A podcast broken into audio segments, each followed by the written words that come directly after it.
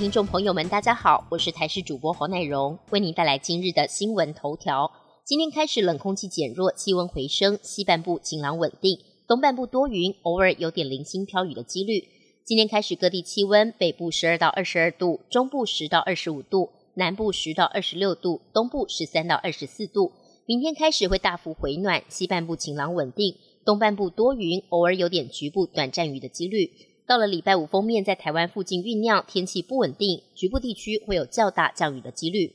玻璃桃园医院陆续爆发五名医护确诊新冠肺炎之后，让全台医院上紧发条，严防院内感染。台大医院在昨天开出第一枪，宣布从今天开始加强人员进出管制限制，加护病房探病时间改为每天一次，只有上午十一点到十二点可以探访，每次限两名访客，每次一小时。至于一般病房部分，每天固定两次探视时段，上午十一点到十二点，晚间六点到七点，每次限两名访客，每次一小时。探病民众需要在前一天晚上十二点前到台大医院官网预约。类出国商机持续发酵，引爆连锁日系零售店陆续在台有新进展。日本知名的平价综合连锁店唐吉诃德台湾首店今天开幕，台湾店点提供的限定服务。包括提供多个苹果的品种，首次在鲜鱼区贩售活贝类等等。商场内更开卖熟食跟新鲜寿司等，与一般的生杂还有美妆店做出差异化。而台湾最大日系生杂品牌商无印良品也宣布，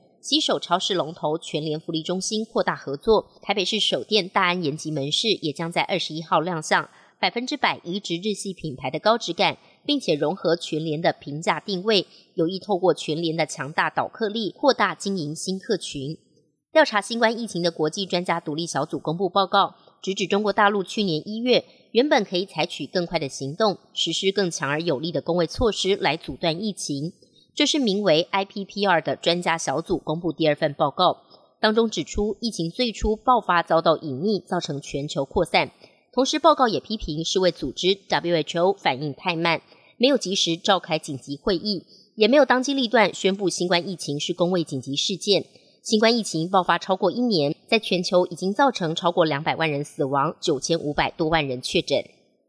新冠肺炎肆虐全球，除了美国，欧洲的疫情也十分严重。变种病毒的出现，更让各国防疫绷紧神经。只是再怎么防范，似乎也难以遏制病毒变异。有德国媒体透露，德国南部的巴伐利亚邦出现了全新的病毒变种。巴伐利亚的一间医院近日传出多起新冠肺炎的群聚感染。截至当地时间十七号为止，已经有七十三人中招，包含了五十二名病患以及二十一名医护。当局在分析确诊者的样本时，在部分病例的简体当中，似乎发现了一种与目前所知不同的新变种病毒株。德国卫生部也宣布，将加强全国的病毒测序以及分析工作，力图要及时监测新冠病毒变异的整体形势。